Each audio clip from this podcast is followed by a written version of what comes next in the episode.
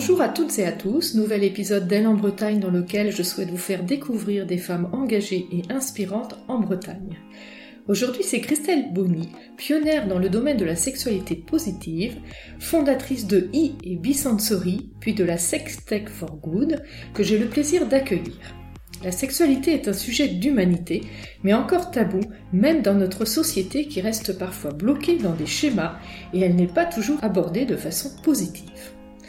Au travers de son projet de lecture numérique connecté à un sextoy, Christelle l'a vécu. Elle a rencontré, on va dire, quelques difficultés à faire accepter et financer son projet. Le parcours de Christelle est particulièrement intéressant car d'un projet innovant et entrepreneurial à l'origine sur la lecture sensorielle, Christelle a glissé vers un parcours féministe voire militant sur ce sujet de la sexualité et notamment du plaisir féminin.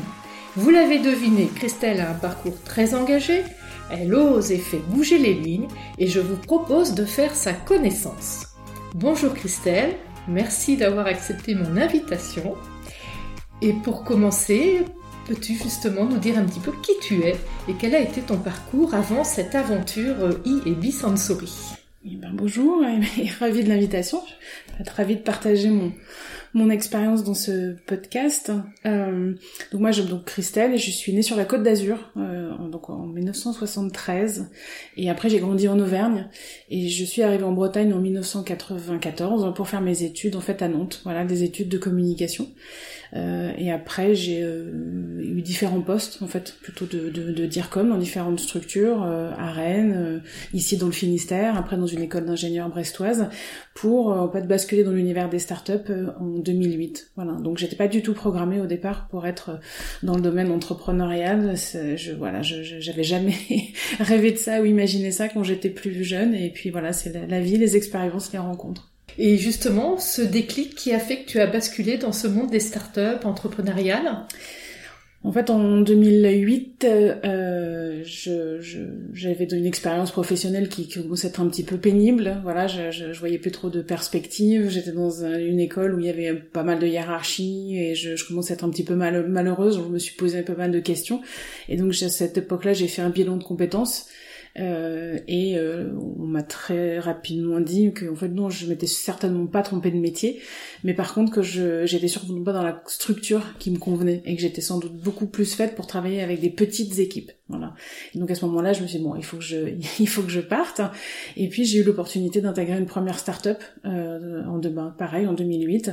Et, euh, et voilà. Et je me suis dit oui, voilà, c'est là que c'est là que je peux travailler avec les gens. En fait, plutôt que d'avoir l'impression de travailler contre les gens c'était un peu ça mon expérience de vécu des, des, années précédentes. Et puis après, ben, ça s'est enchaîné. J'ai rencontré Sophie Deniel qui à l'époque avait déjà créé euh, et puis on s'est associés et puis voilà, j'étais j'étais lancée et j'ai attrapé le, le, virus de l'entrepreneuriat et plus particulièrement des, des startups avec le côté euh, euh innovation. Mmh. Euh, C'était vrai qu'en 2008, on, on, a vu arriver l'iPhone. Et ça paraît maintenant euh, quelque chose de complètement normal, mais c'était quand même une sacrée révolution, et même pour en tant que moi communicante, euh, d'imaginer et de voir tout le potentiel qu'on allait avoir avec ces nouveaux outils qui nous permettaient d'utiliser la géolocalisation ou des technologies comme le QR code, la reconnaissance d'image, en fait l'internet mobile. Ça ouvrait tellement de, de, de, terrain de jeu euh, nouveau et incroyable que je me suis dit, voilà, c'est là que je veux aller, c'est là que je veux rester. Et après, ben, j'ai eu un parcours où j'ai travaillé avec Sophie, et puis après j'ai décidé de créer ma propre euh, entreprise et, voilà, et je suis plus jamais revenue dans le monde du salariat depuis. D'accord, oui, tout à fait.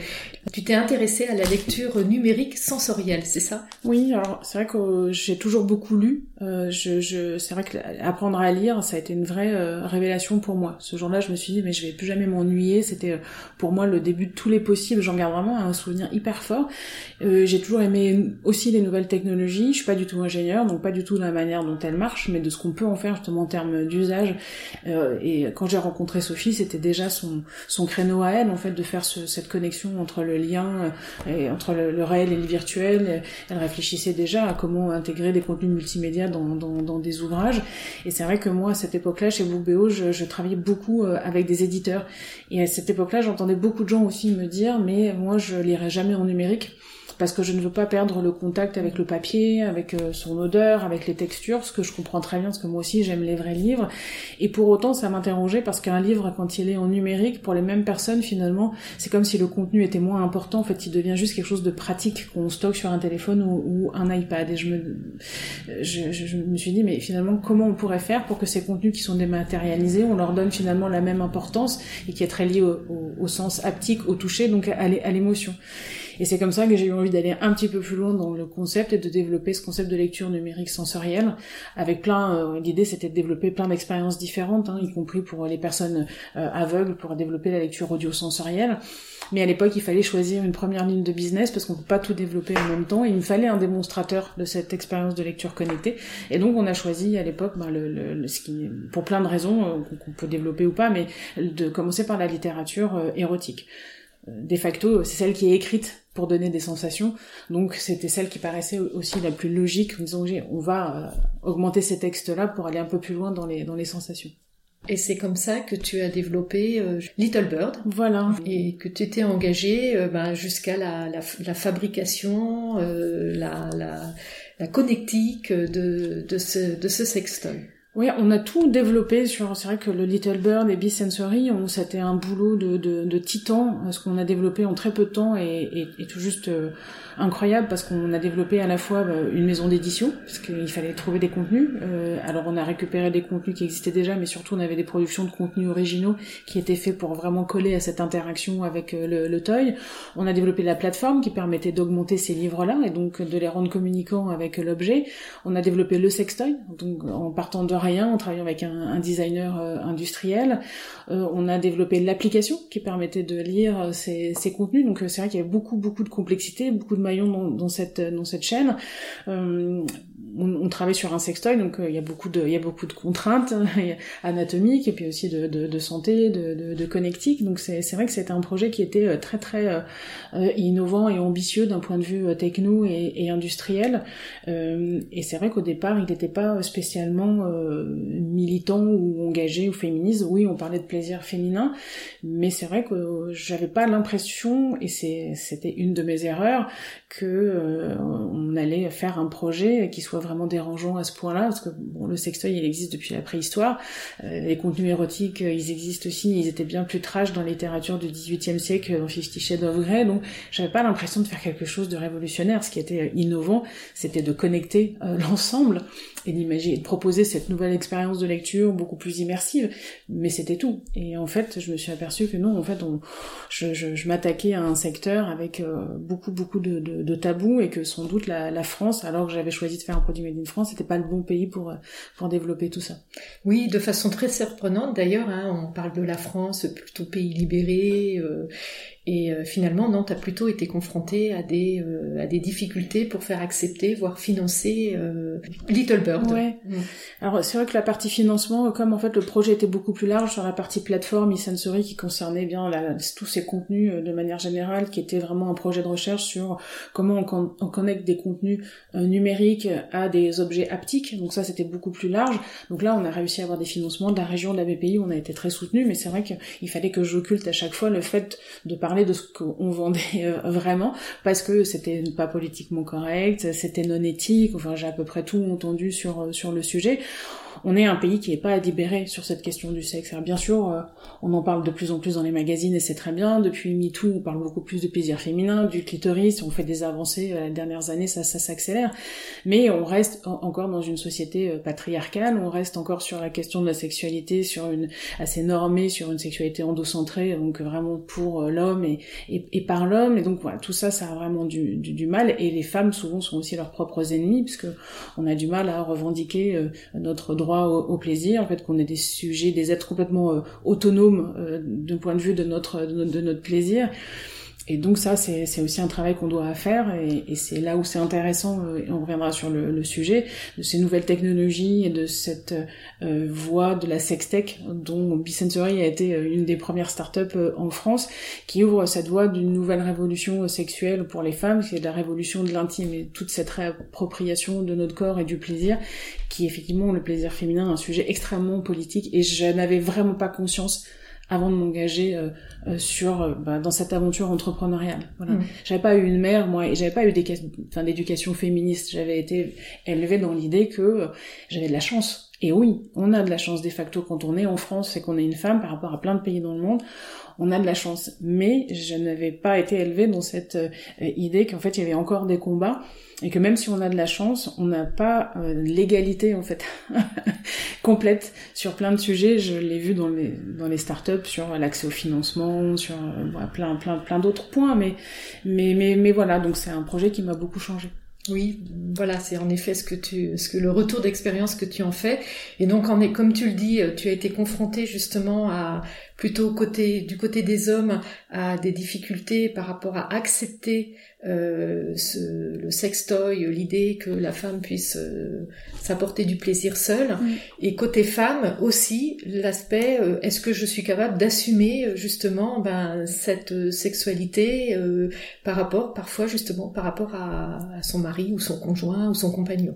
C'est vrai que je lancerais Bisensuel aujourd'hui, ce serait peut-être un peu différent. Hein, peut-être parce que oui. on a vécu beaucoup de choses euh, et euh, moi l'expérience que j'ai, c'est sur une période, enfin 2014-2018 euh, et donc avant, on a commencé avant justement MeToo et toutes ces prises de, de position, y compris d'actrices qui disaient mais oui, le plaisir féminin, c'est un vrai sujet, parce qu'un sujet qui a été nié pendant pendant longtemps. Et c'est vrai que je, je, je, n'imaginais pas euh, avoir en face de moi des, des, des, hommes, en fait, et notamment des investisseurs qui n'arrivaient pas à prendre du recul et à voir le potentiel du, projet, parce que c'est quand même énorme. Aujourd'hui, Forbes fait des, des, des, prédictions sur un marché de, la sextech qui est à 124 milliards de dollars sur en, 2024. Enfin, c'est un potentiel économique énorme. Et le, la sexualité, euh, dans, quelle qu'elle soit, a toujours fait tourner la planète, y compris la planète euh, business. Enfin, on parle hein, du Minitel Rose, enfin de, de, Canal enfin qu'est-ce qui a fait euh, marcher la VHS plutôt qu'un autre format de cassette? C'est parce que c'était celui-là qui était utilisé dans les vidéoclubs pour distribuer les films X. Enfin, c'est une constante en fait dans le domaine de, de l'innovation. Donc il y avait ce, ce, ce problème des, des, investisseurs qui n'étaient pas capables de regarder en fait le potentiel du projet parce qu'ils restaient bloqués sur des choses et des, et des peurs et euh, euh, sur un sujet qui, qui est lié à l'intime et qui les bloquait à titre perso parce qu'ils n'avaient pas envie certains vont dire c'est un des plus beaux projets qu'on ait vu passer euh, cette année mais on le soutiendra pas parce que moi j'ai pas envie d'aller devant mes petits camarades et de leur dire que je suis intéressée par ça parce qu'ils vont me dire oui mais alors si t'es intéressé par le sextoy c'est un problème avec ta femme c'est que t'assures pas. Et d'autre côté j'avais effectivement des femmes qui me disaient ah, les sextoys oui pourquoi pas j'aimerais bien essayer mais euh, celle qui était en couple notamment mais euh, je vais pas oser m'en acheter un je vais attendre qu'on me l'offre parce que euh, j'ai pas envie de froisser mon compagnon et là, euh, ça, ça, ça me posait beaucoup de questions. Enfin, euh, face à tous ces, euh, enfin tous ces retours un peu négatifs, c'est là que j'ai commencé vraiment à m'intéresser à l'histoire du plaisir féminin et à voir effectivement à quel point c'était politique et à quel point on avait vraiment besoin de libérer la parole et d'aller vers une sexualité beaucoup plus positive parce qu'on a fait quelque chose de sale, de, de, de, tabou. Quand on fait de l'éducation sexuelle en France, on va parler des problèmes, des maladies, des grossesses non désirées, mais on fait pas, on parle pas forcément de, de, un peu plus maintenant, mais de, mais de consentement, de, de tendresse, de, voilà, d'amour, d'éveil à la sensualité. Enfin, on parle pas de tout ça, et, donc on reste sur quelque chose qui est de la, de la sexualité, de, de procréation ou de, voilà, c'est, c'est, il serait vraiment temps qu'on change. Tout à fait, c'est vrai. Et les difficultés aussi que tu as pu rencontrer, c'est sur la fabrication que tu as souhaité euh, réaliser, fabriquer en France. Ouais, c'était euh, c'était un choix de départ, mais qui était un très mauvais choix euh, stratégique euh, parce que même si une étape de, de, surmoulage se faisait dans une usine en Chine, mais par un plasturgiste français, parce que bah, c'est pas c'est pas un savoir-faire en fait. La Chine, on n'aime pas le, le, dire, mais ça reste l'usine du monde. Et pour pour les sextoys, c'est bah voilà, c'est c'est la plus grosse usine du monde, donc ils ont un savoir-faire, ils ont le volume, et c'est pas quelque chose qu'on a ici. Moi, naïvement, je me disais bon, un sextoy, ce n'est que du, du plastique et d'électronique, on va savoir faire. Et, euh, et, non en fait. Donc euh, c'est vrai que j'ai eu des, en face des, des producteurs qui m'ont livré quatre productions qui étaient qui étaient euh, défaillantes, donc on pouvait pas vendre. On a sauvé à chaque fois que quelques unités. Donc c'est vrai que bah, moi après j'avais plus de trésorerie pour relancer des productions, qu'on perd du temps, le time to market, il, bah, une fois qu'il est perdu c'est compliqué de revenir, et puis surtout on perd la confiance des distributeurs à pas pouvoir livrer un produit qu'on a qu'on a promis. Euh, donc bon bah c'était euh, c'est au bout d'un moment on peut pas continuer donc c'est fin de l'aventure mais euh, avec beaucoup de beaucoup de regrets parce que il y avait il y avait quand même de la de la demande et que on, en termes de design le Little Bird il a été très vite copié par un toy qui a cartonné et qui s'était vendu des, des centaines de milliers d'exemplaires et je me dis voilà c'est j'aurais préféré avoir un entrepôt plein de Little Bird fonctionnels et pas réussir à les vendre en me disant ok c'était une idée à la con personne n'en veut.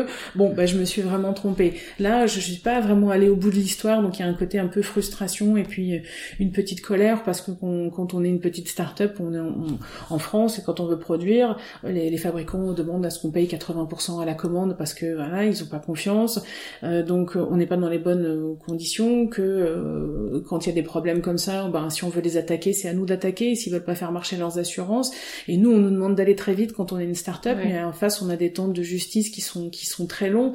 Et nous, on nous a dit bon, bah le temps que le, temps qu'on ait une, une, décision de justice, vous, vous serez mort. Et c'est ce qui s'est passé. Donc euh, je, c'est aussi cette colère de, de se dire, de, de, de voilà, de déployer beaucoup d'énergie pour produire ici, pour recréer de la valeur dans un pays, finalement en face d'avoir des bah, des, d'autres entrepreneurs en fait qui parce qu'on est petit qui voient pas non plus le, le potentiel et qui n'y croient pas font peut-être pas exactement tout ce qu'ils auraient pu faire aussi pour pour nous aider parce que c'est sur une des étapes par exemple c'est un producteur d'antennes qui a fait les antennes trop courtes. Bon s'il avait juste euh, vérifié ce qu'il avait produit avant de l'envoyer euh, ben voilà, on aurait évité la, la catastrophe, mais il l'a pas fait et lui ça a pas changé sa vie, mais nous ça, ça, ça, nous a vraiment accéléré notre chute. Malgré tout, tu as, ça a été une belle aventure et tu as gagné euh, de nombreux prix, notamment le CES de Las Vegas. Peux-tu nous raconter? Bah, c'est, vrai que l'aventure Bisensory, elle se finit mal, euh, mais euh, je, je, voilà, maintenant je veux retenir que ce qu'on on a fait, on on a beaucoup on a bien bossé, on a quand même réussi à aller jusqu'au bout et à mettre. Bon, il n'était pas aussi bien que, on nous l'a pas livré aussi bien que prévu. Malgré tout, on a été au bout de l'idée, on a créé ce produit, il marchait. Euh, le, toy était une grande réussite, il était très doux, il était très beau en termes de design, on avait des contenus euh, qui étaient qui étaient vraiment bons. Donc euh, voilà, il faut garder la, la, la, fierté en fait de tout ce qui a été fait, réussi, qui a été inventé. et puis et puis c'est un projet qui m'a permis effectivement de faire des tas de choses que j'imagine jamais faire dans ma vie, et notamment le CS de Las Vegas, où on vous dit c'est un truc de dingue, mais c'est encore plus que ça, euh, parce que pendant 4, euh, 4 jours, en fait, on n'arrête pas de pitcher, enfin c'est là-bas, c'est à un moment donné, c'est toute la planète qui se réunit pour euh, regarder les innovations en termes de produits électroniques grand public, donc ça va vraiment dans, dans tous les sens. Nous, on avait mis ça au début en se disant, allez, notre notre graal pour booster toute l'équipe, c'était un jour, voilà, on ira au CES. On n'imaginait pas qu'on irait aussi vite, et on n'imaginait même pas qu'on allait gagner ce prix-là. Donc, et ça a changé beaucoup de choses parce que quand on gagne un, award, forcément, on est plus mis en avant et donc les journalistes viennent plus vous voir et donc on a eu une couverture médiatique qui était juste incroyable. Euh, alors qu'on en était encore au prototypage et qu'on était une toute petite start-up française et que c'était notre première participation, donc c'était juste un truc de, de dingue. Donc c'était une aventure où, euh, ben voilà, dans les couloirs, tu, tu, tu, tu croises Stevie Wonder, enfin il y a des trucs, qui, voilà, tu dis mais jamais de la vie, donc c'est du bonus, voilà. Mm. Et c'est au final ce que je retiens de cette aventure, même s'il y a beaucoup de choses dures, très dures liées à, à ça et au fait que ça s'arrête, mais euh, j'ai fait des choses que je n'imaginais pas faire jamais. Et que j'étais pas capable de faire. Parce que euh, peut-être pas mon éducation parce que j'ai pas assez confiance en moi parce que j'avais pas été élevée euh, dans, dans ce type d'ambition sans doute. Et si on m'avait dit euh, voilà une, une, un des autres moments où je suis très fière et qui était très fort c'était le TEDx c'est vrai que c'est voilà, il faut monter sur scène devant 1200 personnes pour prendre la parole. Enfin, c'est, et on reçoit une vague d'amour qui est juste incroyable. Et si on m'avait dit il y a quelques années, mais oui, tu vas monter sur la scène, du, voilà, du Liberté à Rennes, et puis tu vas faire un speech comme ça de, de 20 minutes, euh, bah j'aurais dit non, bah non. Bien sûr que non, je vais pas faire ça. et puis euh, si on m'avait dit oui, tu iras au CES ou tu iras à Los Angeles, et puis alors je dis non, bah si, en fait. Et, et si moi je suis capable de le faire, c'est qu'on est on est tellement nombreuses à pouvoir le faire. Sauf que on se, on se fait pas sans doute assez confiance. On, on doute, on la peur est mauvaise conseillère et, euh, et, et et, que on, reste des fois un peu un peu bloqué. Mais voilà, c'est pour ça cette aventure, elle est incroyable. Et évidemment sur le côté militant, parce que euh, parce que je pense que malgré tout, je suis beaucoup plus fière de la femme que je suis aujourd'hui euh, que de la femme où j'étais avant. Parce que je, aujourd'hui, je, m'engage, je fais des choses qui ont du sens pour moi, parce que j'ai aussi élevé sans doute mes filles différemment, avec d'autres d'autres messages beaucoup plus euh, girl girl power, et je aujourd'hui voilà fière de, voir le chemin qu'elles entament. Donc voilà, je, veux retenir en fait tout ça de ce, de ce, de ce positif, même s'il faut pas nier non plus la, la, tout ce qu'on peut ressentir et tout ce que ça apporte euh, de, de, de, dur à gérer quand on, on, doit fermer une entreprise et liquider comme ça une belle aventure. Et parce que du, concrètement, du jour au lendemain, c'est quelqu'un qui vous dit, bah, à partir de demain, vous avez plus de bureau, vous avez plus d'équipe, vous avez plus rien, quoi. Oui, parce que vous avez été jusqu'à combien dans l'équipe? Huit. Oui, voilà. Bravo, parce que tu l'as fait et comme tu le dis, c'était un produit assez complexe, hein, mm. avec euh, plusieurs euh, volets. Donc sincèrement, bravo, tu es un bel exemple et pour tes filles, sûrement. Et comme tu dis, tu es sûrement une femme différente et tu fais avancer justement cette cause féminine. Tu as su euh, rebondir, tu as su euh, justement, tu es, tu as souhaité, voilà, euh, capitaliser sur ce que tu avais vécu et justement ce, ce volet féministe hein, qui, qui en est ressorti. Et tu as créé, tu as continué sur ta lancée en créant la Sex Tech for Good. Et tu ne t'es pas arrêté là. Tu as été aussi euh, ambassadrice des rebondisseurs français. Voilà. Peux-tu nous en dire plus? Bah, c'est vrai qu'après, il faut se poser la question qu'est-ce qu'on fait après? Moi, je pense que c'est la question de la peur du vide et qu'est-ce que je fais après Bisensory et sans doute une question qui m'a fait sans doute retarder de six mois ma liquidation. Enfin, faut être tout à fait honnête parce que parce que j'avais le grand luxe et le bonheur de me lever tous les jours pour faire quelque chose que j'aimais avec une équipe que j'avais choisie, des gens que j'aimais beaucoup et ça, c'était très dur. Je me dis, mais voilà, demain, quand ça s'arrête, je fais quoi? Voilà. Et donc, cette peur du vide, elle est, terrible. Et quand ça arrive, c'est euh, waouh. Donc, euh, ben, je suis passée par la case, je pleure, euh, je déprime, j'ai plus envie de me lever, j'ai envie qu'on m'oublie et j'ai envie d'aller vivre dans une grotte, d'hiberner et de revenir plus tard quand, tout sera réglé. Mais bon, la vie c'est pas comme ça. il faut, il faut continuer. Puis, ben, bout d'un moment, il y a quand même des factures à payer, donc il faut, il faut quand même se, relancer. c'est ça aussi dans les entrepreneurs, c'est du sans filet. Hein, donc, c'est des choix qu'on fait, c'est des risques qu'on prend, mais voilà, il y a une vraie réalité. Donc je me suis dit ok qu'est-ce que qu'est-ce que je fais? Et c'est vrai que j'avais donné tellement d'énergie, j'avais trouvé tellement de sens, je m'étais senti tellement finalement alignée sur cette, cette défense en fait du plaisir féminin et sur euh, cette, euh, ce, vision en fait du féminisme par la, aussi par la sexualité réappropriée et j'avais pris tellement de coups, euh, voilà, que je me suis dit, bon, ça peut pas s'arrêter comme ça, il faut que j'essaie de transformer ça en quelque chose de positif. Donc, si je peux aider d'autres entreprises de la sextech à réussir là où je me suis plantée, ou à leur faire gagner du temps, euh, et surtout, euh, si je peux aider à ce qu'en France, ça devienne un vrai sujet d'innovation et que ça devienne plus facile à l'avenir pour d'autres ben, d'entreprendre dans ce secteur-là, ça peut être intéressant. Donc, très honnêtement, il y a un côté thérapeutique parce que c'est bien d'aider les autres et puis c'est bien de voilà de, de, de se sentir à nouveau voilà utile et d'être dans la dans la transmission. Donc à l'époque, euh, c'est au moment où moi je liquidais, Isabelle Saladin lançait les rebondisseurs français et elle a vu un article de moi où j'avais ce discours-là en disant attention en France on a quand même un problème euh, de regard sur l'échec. Euh, et moi aujourd'hui c'est pas parce que je me suis plantée que j'estime être une mauvaise entrepreneur. Euh, non j'ai sans doute fait des choix stratégiques ok, je les assume, mm. c'est pas un problème. Mais par contre, je veux quand même rester fière de tout ce qu'on a fait, je veux rester fière du parcours, et puis j'ai pas envie, euh, voilà, de me cacher, je trouve pas envie que cet échec-là me colle à la peau et que ça me définisse à partir de maintenant comme, voilà, quelqu'un qui, qui rate ou quelqu'un qui est pas capable de, non, parce qu'au au contraire, je pense que je suis encore plus capable maintenant, après avoir encaissé tout ça, digérer ça, et euh, en ayant cette résilience et cette faculté, en fait, à, rebondir. Donc, et elle, elle avait cette vision-là, et elle a enfin, relancé les rebondisseurs français, parce qu'elle a une double culture française et américaine. Et donc elle, voilà, elle est dans cette culture où euh, non, un entrepreneur va beaucoup plus facilement lui donner euh, et, et, euh, et, investir sur lui aux États-Unis quand il se sera planté trois quatre fois parce qu'il aura fait à peu près le tour de toutes les erreurs. Donc on dire ok maintenant c'est bon, tu, peux y aller, tu es prêt, petit padawan. Mais et en France c'était pas ça. Et, j'avais eu beaucoup de d'articles ici quand le projet allait bien et quand ça s'est arrêté, il y avait des journalistes qui, qui m'appelaient et qui me disaient bon on imagine que vous avez pas envie de répondre aux questions, mais peut-être et là, je dis, bah, en fait, si, je vais répondre, en fait. Non, j'ai pas envie de me cacher j'ai pas envie d'avoir honte. Voilà. Donc, c'est vrai qu'il y avait ces deux aspects de, euh, je vais m'engager pour essayer de faire changer le regard sur l'échec, parce que j'aimais pas la, j'aimais pas ce que je ressentais à, l'époque. Et puis, euh, sur Sex Tech for Good, parce que je m'étais dit, ok, maintenant, j'ai, j'ai appris, j'ai un réseau, j'ai une expérience et j'ai envie de la partager. Et donc via Sex Tech for Good, hein, qui est finalement un mouvement euh, on va dire pareil militant euh, et, collectif. L'idée c'est euh, de continuer à faire du lobbying pour dire euh, voilà la sextech c'est un sujet et c'est un secteur innovant à fort potentiel économique. Les gens qui s'y engagent ce sont des vrais entrepreneurs, ce ne sont pas ni des pervers ni des nymphomanes comme ce que j'ai pu des fois entendre. on en a besoin parce que derrière on traite des sujets qui sont des sujets de société. Voilà quand on parle d'éducation, de prévention, oui et même de plaisir. Le plaisir ça fait partie du bien-être, voilà, ça fait partie des, choses qui peuvent faire qu'on aille bien, euh, y compris au moral et en, termes dans notre corps.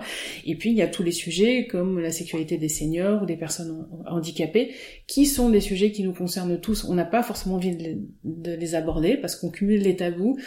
Mais voilà, la sécurité, c'est une composante importante de notre identité et de notre vie. Donc, on doit s'y intéresser. Et donc, Sex for Good milite pour tout ça et peut-être, j'espère, un jour, arrivera à fédérer autour de cet écosystème des investisseurs qui diront, OK, Banco, on a compris, enfin, que euh, sexe, ça c'est pas pour juste sexe et donc c'est pas pornographie, c'est bien sexe de sexualité avec un S et technologie. Mmh, tout à fait. Oui, donc c'est comme ça que tu as lancé la Sex Tech for Good. Et voilà, c'est comme ça que je m'étais euh, relancée dans une dans une nouvelle, en fait, qui est une suite, qui est une suite, euh, qui est une suite logique, tout à fait, euh, et qui est pas quelque chose avec qui je gagne de l'argent, hein, qui est vraiment un engagement purement militant euh, de euh, voilà de, de, transmission, de, de, de fédérer, d'animer un collectif, et puis d'espérer euh, d'accompagner des projets et d'espérer voir un, jour des projets vraiment très innovants éclore en France. On commence à en voir, notamment dans le domaine de la santé, avec des projets comme Live, qui vont être qui va être qui est une application collaborative pour toutes les femmes qui souffrent d'endométriose voilà, aujourd'hui, euh, il faut dire aux femmes quand on souffre, quand on a mal, en fait, que ce soit dans notre corps euh, ou pendant un rapport sexuel ou peu importe, en fait, ce n'est pas normal. Euh, aujourd'hui, je trouve qu'en 2021, quand on souffre d'endométriose et qu'on doit attendre une moyenne de 6 ans pour avoir un diagnostic, ce n'est pas normal. Et pourquoi ça prend autant de temps? C'est que encore trop souvent, la première réponse qui est faite quand on est une femme et qu'on dit qu'on a mal au ventre ou quand on a mal quand on a ses règles, c'est on nous dit ah oui mais c'est normal. Voilà, t'es une femme, c'est normal, t'as tes règles, t'as mal au ventre, c'est normal. Non, en fait, c'est pas normal.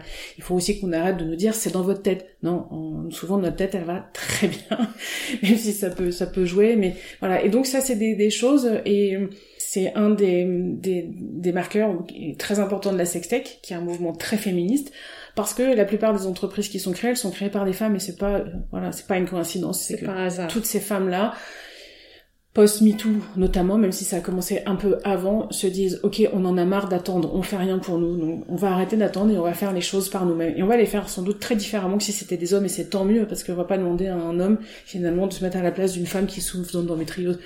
Hélène Entier qui l'a créée, elle souffre d'endométriose, elle connaît très bien euh, son problème, elle connaît très bien son, corps et elle a envie de le faire de manière collaborative avec plein de femmes et donc elle lance le truc et ça marche. Oui, tout à fait. On voit, bien, voilà, on voit bien que les mœurs évoluent. Et, euh, alors justement, ton, ton souhait en fait, c'est de pouvoir parler de sexualité de façon euh, apaisée, euh, constructive, de façon simple, naturelle, tout en n'excluant pas les hommes. Et c'est aussi ta volonté dans ta démarche féministe. Tout à fait. C'est important de, de, le dire quand je, je dis je suis je suis féministe. Euh, pour moi, ça veut dire quoi? Ça veut dire être humaniste et ça va ça veut juste dire qu'en fait il faut qu'on ait tous, qu'on soit homme ou femme, les mêmes euh, chances en fait, euh, les mêmes chances de réussite, les mêmes chances euh, d'accéder à des financements, les mêmes et aujourd'hui en fait ce n'est pas encore le, le, cas. Et il y a beaucoup d'hommes qui, notamment par exemple dans les jolies robes, sont impliqués dans le projet, qui, qui, qui nous suivent et qui trouvent qu'effectivement c'est pas c'est pas normal. Et sur la question du plaisir c'est pareil. Aujourd'hui c'est beaucoup plus, si on parle d'un sujet comme la masturbation, ça paraît beaucoup plus admis pour les hommes que ça l'est pour les, les, femmes. Donc là aussi il y a, y a un fossé, il y a un manque d'égalité par rapport à ce sujet Donc oui, bon, je, suis féministe, mais je, suis sur, avant tout voilà humaniste et je pense qu'on a besoin de tout le monde. On a besoin que les hommes soient aussi beaucoup plus féministes, comme on a besoin que les femmes aussi se rendent compte que c'est compliqué parfois pour les hommes. Ils ils souffrent aussi de beaucoup d'injonctions, de beaucoup de pression, voilà, d'injonctions euh, euh viriles euh, qui sont voilà qui sont toxiques pour tout le monde. Et ça, c'est c'est vrai qu'il y a beaucoup de choses à déconstruire des deux côtés, que ce soit en termes de sexualité ou dans la sphère euh, professionnelle. Voilà. Et d'ailleurs, je pense que tout est tout tout est lié. Donc c'est une c'est une avancée, c'est des réflexions qui doivent se faire voilà de manière commune, un par l'éducation des hommes et des, et des femmes, puis après dans nos relations, la manière dont on s'en parle, la manière dont on fait les, les choses. Mais je je, je n'aurais pas envie moi par exemple de monter une entreprise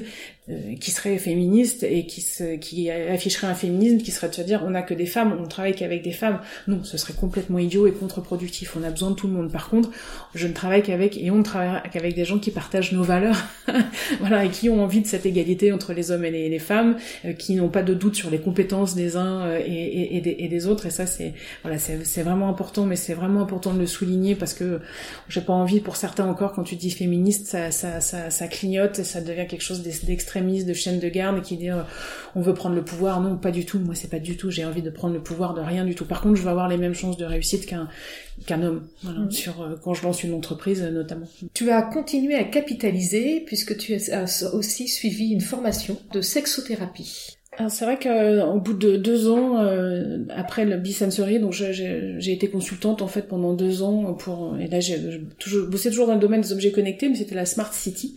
Euh, donc c'était assez intéressant, euh, mais euh, je suis arrivée au bout de deux ans très très fatiguée où je me suis aperçue que j'avais pas vraiment pris le temps vraiment de digérer cette liquidation de Bisensory. Entre temps j'avais aussi perdu ma mère, il y avait pas mal de choses dans, dans ma vie perso.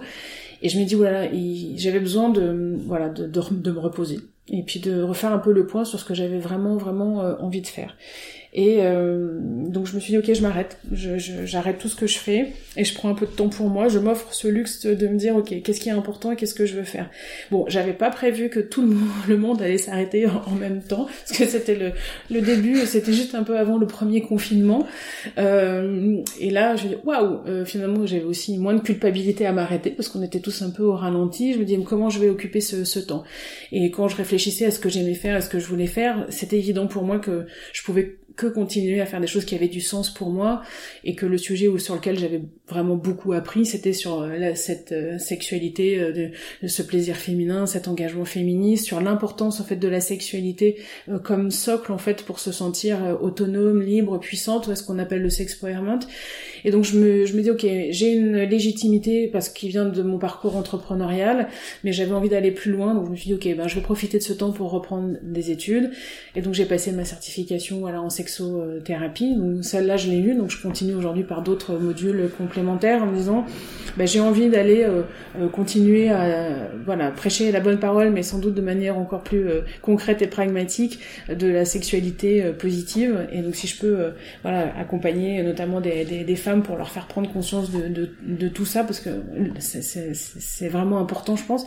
Ben voilà, je vais continuer à finalement à, transmettre, et puis c'est voilà intéressant, et donc voilà je ça complétait en fait euh, et c'était assez cohérent pour moi. Euh, et puis voilà, c'est encore une période où quand on se pose, quand, on veut être euh, thérapeute et qu'on a ce type de démarche, faut commencer par réfléchir à soi. et donc c'était aussi un moment voilà d'introspection et c'était intéressant. Oui, tout à fait. Et de toute façon, on s'aperçoit qu'un projet, c'est pas forcément des échecs, mais souvent on pivote. Et on, voilà, tu en es la preuve, puisque de Bisensory, tu as basculé donc sur la Sex Tech for Good, vers la, maintenant une formation de sexothérapeute, mm. qui est de toute façon la continuité par rapport à tout ça. Et je sais que tu as d'autres projets aussi. Ouais, alors les, les, jolies robes, mais finalement tout ça est très lié parce qu'en en fait on me dit souvent là, là mais les gens certains me disent mais il n'y a pas de pas vraiment de cohérence dans ton dans ton parcours, mais en fait si il y en a une parce que dans, dans l'ADN de tous mes projets aujourd'hui il y a quoi? Il y a de l'innovation, euh, il, y a, y a du plaisir, il y a du féminisme. Et aujourd'hui les jolies robes c'est de s'attaquer à un nouveau euh, secteur qui est le secteur viticole et de mettre en avant les femmes en fait qui font du vin, donc toutes nos vigneronnes, et évidemment aussi les femmes qui aiment le vin et qui le boivent on va dire de manière joyeuse et décomplexée comme devraient aborder leur, leur sexualité. Et euh, c'est vrai que c'est un projet qui... Euh, bah voilà, je, je non, je, je, suis pas vigneronne et j'y connais rien en vin. Par contre, je trouve que tout ce qui se passe autour du vin est intéressant. Quand on partage une bonne bouteille, quand on partage un verre avec une amie, quand on refait le, le, monde à la fin d'une soirée. Enfin, c'est c'est des moments qui sont qui sont chouettes. Le vin, c'est quelque voilà, c'est partie aussi de notre patrimoine. Et puis, il y a beaucoup de similarités entre l'histoire des femmes dans les vignes et l'histoire du plaisir féminin. Et donc je me suis dit tiens, je, moi il y a des choses que je, je sais faire, voilà, en termes de sans doute de marketing, de, de, de, de réseau. Et aujourd'hui, c'est des femmes qu'on voit pas en fait encore, elles sont invisibilisées. Le, le secteur de la viticole est assez euh, machiste.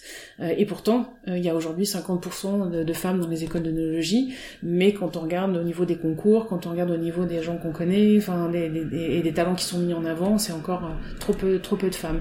Et quand on creuse encore un petit peu plus loin, comme les femmes me disent ah tiens je vais pas m'offrir un sextoy parce que ça va froisser euh, mon Jules, euh, j'ai rencontré des cavistes qui disent ah oui mais euh, aujourd'hui il y a des fois des hommes quand qui rentrent et quand ils voient que c'est une femme tournent les talons parce que quelqu'un qui donne un conseil un bon conseil dans le domaine du vin c'est un homme ou voire pire elles me disent je, ne m'autorise pas à m'habiller en jupe ou à me coiffer ou à me maquiller parce que j'ai pas envie qu'on me dise que je suis pas dans le conseil et que je suis dans la dans la séduction et ça voilà, encore en 2021, euh, il faut arrêter avec, euh, il faut arrêter avec tout ça. Nous, on est femmes et on est aussi euh, compétentes que, que, que les hommes.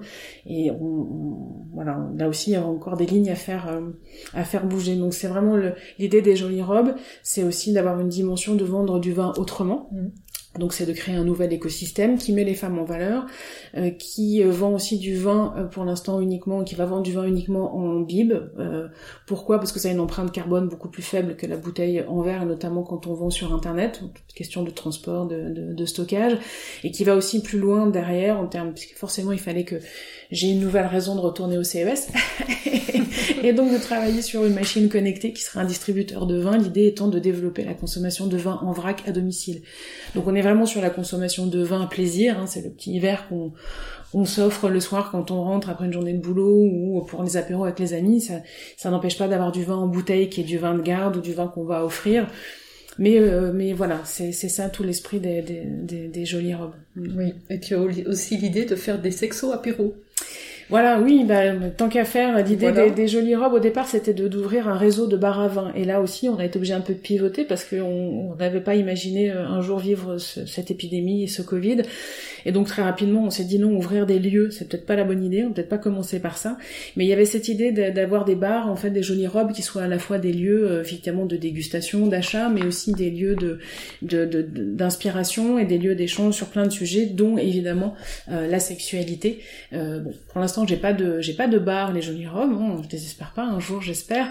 Euh, il y avait aussi cette idée de structurer l'espace et d'avoir des lieux partout dans le monde où on se dit tiens, si je suis une femme, je sais que je vais pouvoir rentrer là, boire un verre de vin et j'aurai pas de jugement, j'aurais pas des yeux qui vont me regarder. Enfin voilà, c'était des, des qui soient vraiment euh, qui, friendly pour les, les, les, femmes. Mais voilà, en, en, attendant, je vais faire ça dans d'autres lieux et j'imagine commencer à la rentrée à, Brest, toujours pour montrer qu'on peut parler de sexualité, voilà, de manière euh, ludique et décomplexée, montrer aux gens qu'en fait c'est un, c'est un, c'est un sujet où il faut pas rester bloqué non plus dans des, dans des questions ou dans, ou dans des problèmes. Quand on a mal aux dents, on va chez le dentiste.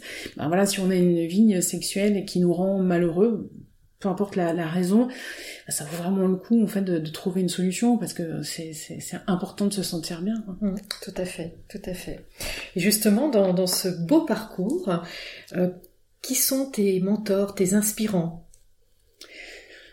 Alors j'ai réfléchi à la question. Il, y a, il, y a, plein de, il y a forcément beaucoup de femmes. Euh, il y avait alors forcément ben, des figures comme Simone Veil parce qu'on peut pas, voilà, si on a des combats, une fibre féministe, forcément, donc on et en plus avec l'actualité récente et la profanation de temps, on se dit voilà, c'est encore tellement de boulot à faire. Donc il y aura des Simone Veil, il y aura des forcément Simone de Beauvoir aussi. Mm. Euh, il y avait des citations d'elle que je comprenais pas euh, il y a quelques temps et, et qui sont devenues, notamment une là, qui dit une, une, femme euh, libre est exactement le contraire d'une femme légère. et ça, c'est quelque chose qui est voilà, je, je pense que j'ai incarné, enfin, en tout cas vécu euh, parce que le fait de, de, de vouloir être libre, de d'investir et d'oser sur certains sujets et de se dire je vais me foutre en fait du regard des gens, de ce qu'ils en pensent, hein, c'est compliqué à vivre et ça peut voilà on peut ça, ça peut faire des dégâts. Hein, euh, vouloir être libre, on peut y perdre beaucoup de plumes aussi, mais et puis il y a des gens comme des auteurs comme Anaïs Nin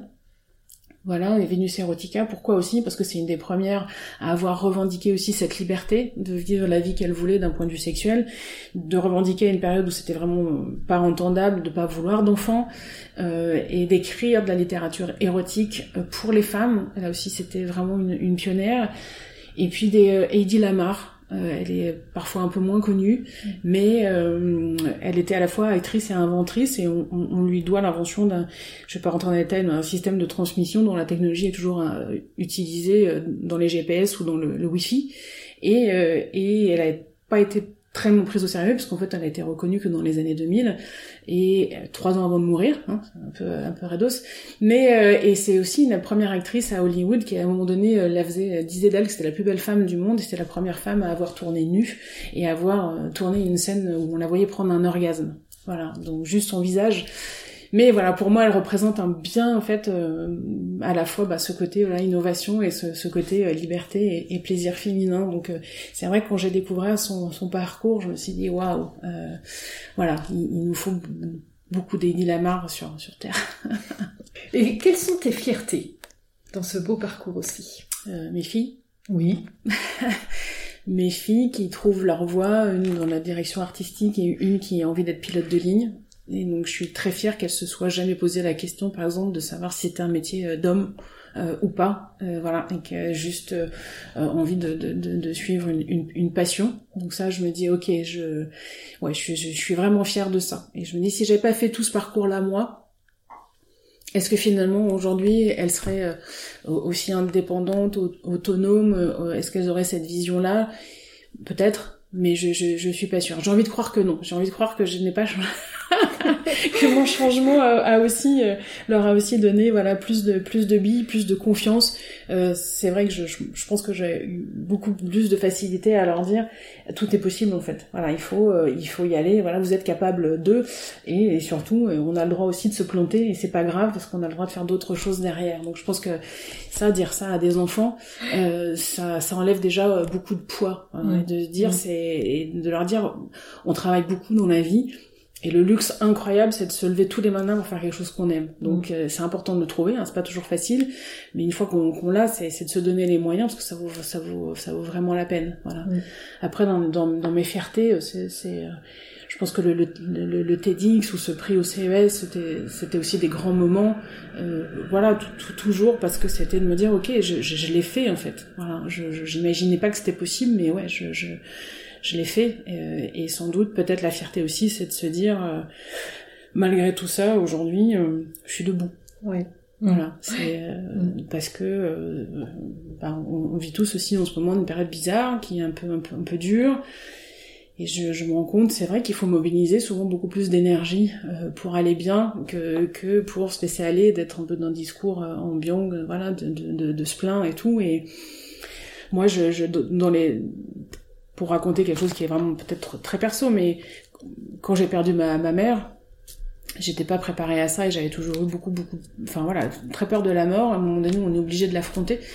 Et c'est vrai que ça m'a obligé à me dire, tiens, au, final, quand on arrive à se poser la question, est-ce que c'est grave?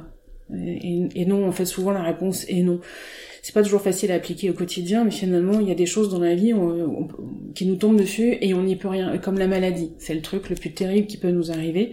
Et là, on n'a pas le choix, enfin faut l'affronter. Et, puis il y a d'autres choses dans la vie où euh, on a des leviers, on peut choisir de le faire ou, pas, on peut. Euh, mais euh, voilà, donc on peut essayer d'aller d'aller d'aller bien, d'aller mieux, de faire des choses qu'on aime. On peut essayer d'investir sur sur soi. On peut et voilà, des fois je me dis même parce que ça m'arrive aussi de me lever ronchon et d'avoir envie de râler, d'avoir des problèmes et de me dire oh là là comment je vais faire? Voilà, j'essaie de me rappeler ça en me disant est-ce que c'est grave? Et quand la réponse c'est non, c'est bon, ok, alors euh, on va pas y accorder trop d'importance, on, va on va le gérer et, et euh, voilà, et ça, et ça va bien se passer. Ouais, tout à fait, tout à fait. Et pour revenir justement à tes filles, quel regard elles portent aujourd'hui sur leur maman? Oh bah, je pense qu'elles sont très fières de moi, elles, elles, elles, me le, le, disent. Très bien. Euh, on peut parler aussi beaucoup plus facilement dans son doute de, de, de, sexualité. Je pense que ça les a aussi rendues plus libres, elles, en tant que, en tant que femmes. Mais oui, elles sont, elles sont fières. Euh, et aujourd'hui, quand moi, parfois, j'ai des doutes, parce que aujourd'hui, que ce soit mon installation euh, vraiment en tant que sexothérapeute euh, via sexualité positive ou euh, sur les jolies robes, ouais, c'est des nouvelles aventures, mais il y a zéro garantie. En fait, je, je sais que voilà, peut-être ça va réussir et peut-être que non. En fait, peut-être que je vais être obligée de m'arrêter, peut-être que ce sera un nouvel échec. Je, je ne sais pas.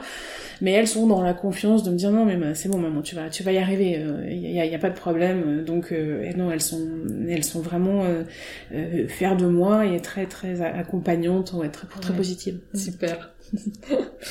et tu me disais aussi que certains témoignages de femmes font aussi que tu continues à t'investir et finalement te soutiennent.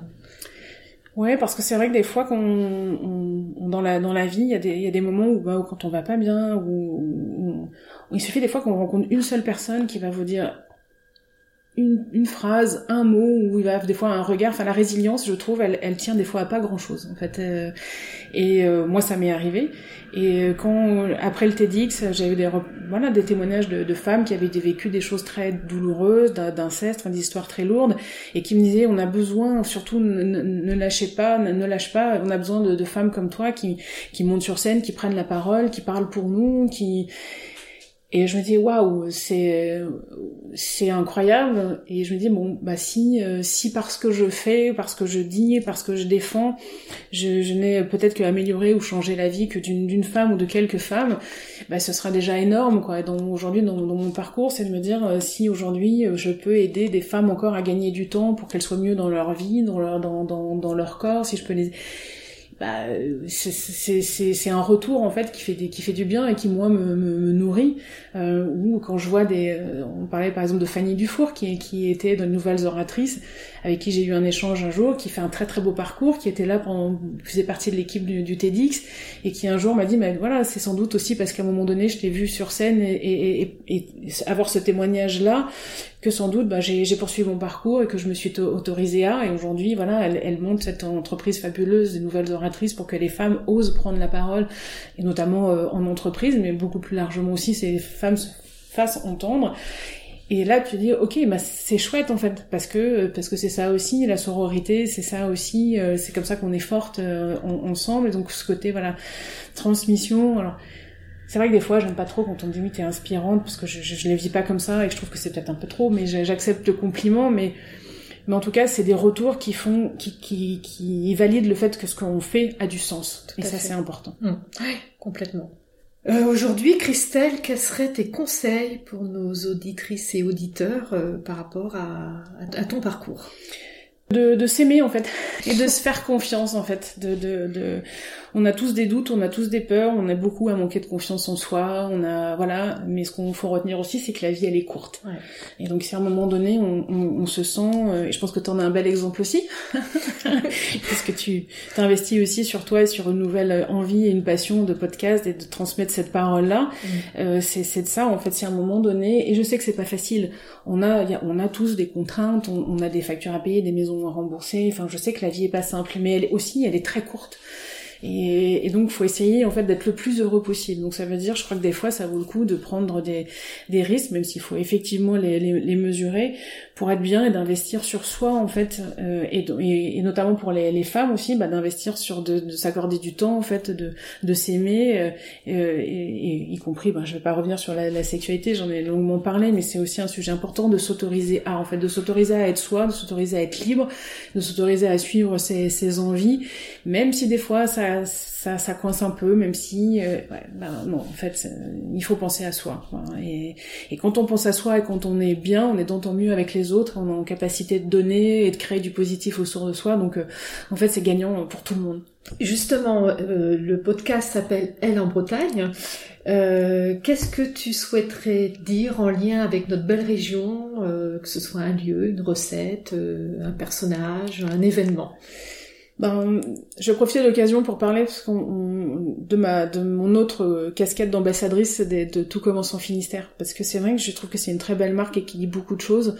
On, des fois, quand je disais oh là là, j'habite à Brest, on disait mais on, c'est au bout du bout, on veut pas y aller, c'est, c'est, c'est gris, c'est que de la pluie, c'est que, enfin, on a l'impression que dans l'imaginaire collectif, pour beaucoup de gens qui sont jamais venus, c'est un peu, euh, voilà, c'est le bout du monde, il s'y passe rien, alors qu'en fait, sans doute parce qu'on est au bout du bout, euh, ça a créé une, une, culture, une culture de réseau, ça a créé, créé des générations d'entrepreneurs, de, de, capitaines d'industrie euh, fantastiques. On a plein plein d'exemples. Et je trouve que cette marque Tout commence en Finistère est incroyable parce que euh, moi j'ai montré, même si Bisensory s'est arrêté, qu'on pouvait être à Brest et, euh, créer un, un, toy et aller euh, au CES de Las Vegas en fait. parce que ici on a cette école d'ingénieurs, on a on, a des gens hyper câblés, on a de la matière grise, on a voilà cette, cette faculté à travailler ensemble, on a des synergies et c'est vrai pour plein plein de de, de, de, de, sujets.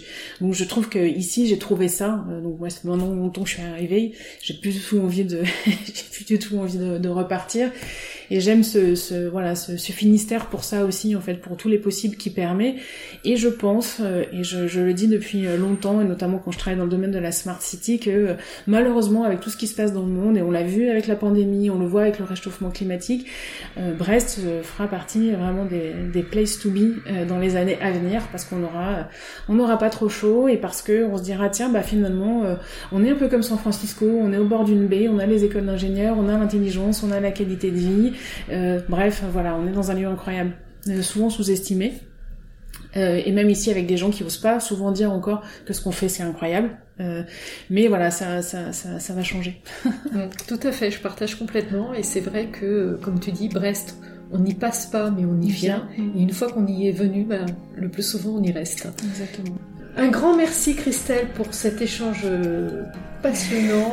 Euh, merci à toi. Sur ce sujet en effet délicat de la sexualité, ce que tu as fait et que tu continues à porter en alliant euh, innovation, entrepreneuriat, féminisme. Je te souhaite vraiment bon vent dans tes nouvelles aventures d'avoir capitalisé euh, tout ce que tu as pu faire auparavant. Encore merci. À bientôt.